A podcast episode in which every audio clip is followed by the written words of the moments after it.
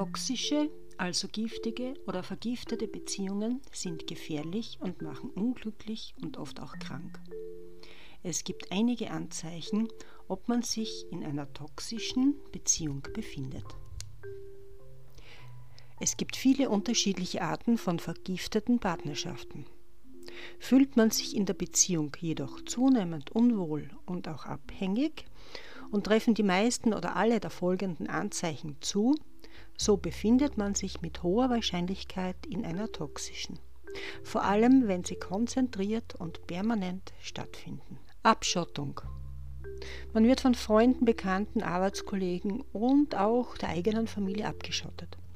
Anfangs nur manchmal, doch es steigert sich und auch aus den unterschiedlichsten Gründen. Unternehmungen finden nur mehr mit dem Partner statt. Möchte man alleine etwas tun, so kommt rasch die Aussage, ob man mit dem Partner keine Zeit mehr verbringen möchte oder ihn nicht mehr liebt. Stoppt jede Neuerung. Toxische Partner haben gern alles unter Kontrolle. Und dazu gehört auch, dass sich nichts verändern soll. Mit wiederholenden Argumenten wird die Idee so lange niedergeredet, dass sie bald aufgegeben wird, weil es einfach zu mühsam scheint, jedes Mal darüber diskutieren zu müssen. Manipulierend. Die eigenen Schwächen werden ausgenutzt, gerne zum Vorteil des Manipulierenden. Entweder als Vorwand, um anderen Menschen fernzubleiben, oder man wird dadurch kontinuierlich erniedrigt. Das Selbstwertgefühl sinkt. Dazu gehört auch, dass man den Partner auch vor anderen lächerlich macht. Spricht man das unter vier Augen an, wird es abgeschwächt. Beispielsweise bekommt man zu hören, dass es doch nur Spaß war, dass man das doch nicht so eng sehen soll, aber auch schon, dass man einfach zu empfindlich ist und sich doch, bitteschön, etwas zusammennehmen soll.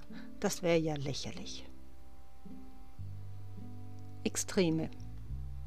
Ob in negativen oder positiven Momenten, das Verhalten und die Reaktionen einer toxischen Person sind oft sehr extrem. Das kann bei einem Streit ausufern, bei Eifersucht oder Anschuldigungen zu Ausrastern führen. Boshaftigkeiten können so tief gehen, dass man es gar nicht glauben kann und es oft fassungslos verdrängt. Doch auch bei Komplimenten und schönen Momenten kann es extra übertrieben sein. Selten gibt es eine Ausgeglichenheit oder eine stimmige oder nachvollziehbare und natürliche Reaktion. Streit. Entweder wird es bei einer Auseinandersetzung laut weil man mit einem toxischen Partner keine Diskussion auf gleicher Augenhöhe führen kann, oder man lässt es gleich bleiben, um dem Partner alles recht zu machen. Eine Streitkultur in einer toxischen Partnerschaft zu führen, ist selten bis nie möglich. Lässt man sich auf einen Streit ein, so hat man danach immer das Gefühl, schuld daran zu sein. Und das wird auch oft extra gesagt. Du bist schuld. Immer bist du so. Du machst das immer so, oder? Je nach Streitthema. Nie machst du das. Eifersucht. Von beiden Seiten. Das bedeutet, dass der Partner sehr eifersüchtig ist oder vorgibt, dies zu sein. Doch auch die eigene Eifersucht kann sich so enorm steigern, dass sie bereits als krankhaft einzuordnen ist, da man dem anderen Part nicht vertraut aber dies eigentlich auch noch nicht richtig begreifen oder glauben kann, sucht man nach Beweisen für die Schuld oder die Unschuld. Dies kann bis zur exzessiven Kontrolle ausarten. Hier kann man auch von einer Abhängigkeit sprechen. So oder so ist es Gift für eine Beziehung. Wunschlos. Werden die eigenen Bedürfnisse und Wünsche permanent ignoriert, obwohl man den anderen achtet und auf seine Wünsche eingeht, damit er sich wohlfühlt und es ihm gut geht oder er glücklich ist, so sollte das einen aufhorchen lassen. Man hat auch zunehmend das Gefühl, nicht wichtig genug zu sein. In einer gesunden Beziehung ist dies nicht der Fall. Dort respektiert man seinen Partner und nimmt ihn und seine Bedürfnisse und Wünsche ernst. Weitere Punkte sind Kritikunfähigkeit, die kleinste Kritik wird abgeschmettert oder ignoriert. Man kann sich nicht entschuldigen, ist das Opfer, niemals der Täter. Aussagen und Ansagen, welche gemacht wurden, werden geleugnet oder widerrufen. Es ist absolut keine Empathie, also kein Einfühlungsvermögen vorhanden. Und Versprechen werden einfach gebrochen. Der Ausweg. Gibt es einen Ausweg? Ja, es gibt immer eine Lösung. Wie? Zuerst ist es einmal wichtig zu erkennen, dass man in einer solchen Beziehung ist. Viele wissen es nicht oder noch nicht. Sie sind einfach unglücklich. Viele kennen es auch gar nicht anders. Viele wissen nicht, was sie tun sollen. Viele verzweifeln oder zweifeln an ihrem Verstand oder misstrauen ihren Gefühlen. Doch erkennt man erstmal, dass der Partner sein toxisches Verhalten in die Beziehung einbringt, um zu manipulieren, abhängig zu machen und um Macht auszuüben, so ist man schon einen großen Schritt weiter.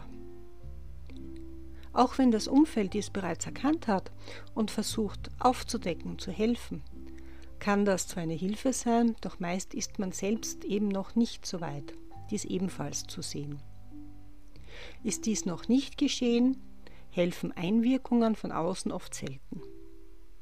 Übrigens erkennt das äußere Umfeld dies seltener als angenommen, da toxische Partner sehr bemüht sind, alles glaubwürdig darzustellen. Doch hat man selbst erkannt, dass diese Partnerschaft toxisch ist und der Psyche schadet, haben meist das Selbstbewusstsein und auch das Selbstwertgefühl schon stark darunter gelitten. Man fühlt sich unsicher und noch nicht bereit, dem toxischen Part entgegenzutreten. Der erste Schritt dazu könnte sein, dass man sich immer wieder folgende Sätze vorsagt. Ich bin es wert, geliebt zu werden. Ich bin es wert, geachtet und respektiert zu werden. Meine Wünsche sind wichtig. Ich bin es wert, mich glücklich fühlen zu dürfen. Ich bin nicht schuld.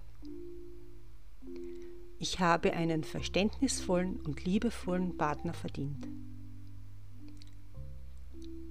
In meiner Zukunft wartet ein schöneres Leben. Lies, sehe oder höre Bücher, Videos oder Podcasts zum Thema Selbstwertgefühl und Selbstliebe. So kannst du gestärkt deinem Partner entgegentreten. Überlege, ob du währenddessen oder erst danach deinen Vertrauten davon erzählst. War oder ist der toxische Partner sehr vorausschauend und charismatisch, kann es sein, dass es das Umfeld gar nicht glauben kann. In so einem Fall würde es für dich noch schwerer werden. Hast du jedoch das Gefühl, sie glauben dir oder haben dich sogar darauf aufmerksam gemacht? hast du entweder während des Abnabelungsprozesses Verbündete oder eben danach. Du wirst sie brauchen. Scheue dich auch nicht, professionelle Hilfe in Anspruch zu nehmen. Diese ist nicht immer mit Kosten verbunden. In vielen Städten gibt es viele kostenlose Angebote von Therapeuten, die dir immer wieder auf die Beine helfen und deine Psyche wieder stabilisieren. Ich wünsche dir alles Gute und viel Kraft. Danke für deine wertvolle Zeit.